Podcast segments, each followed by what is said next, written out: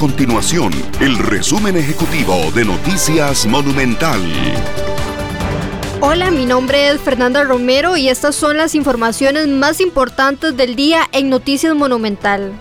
Si usted está buscando trabajo, preste mucha atención ya que la empresa Equifax anunció que contratará a 600 personas de cara al 2023 debido a una expansión que conllevó la inversión de 15 millones de dólares. Según la empresa, las plazas estarán disponibles en áreas como analítica de datos, automatización y robótica, ciberseguridad, contabilidad, finanzas y servicio al cliente.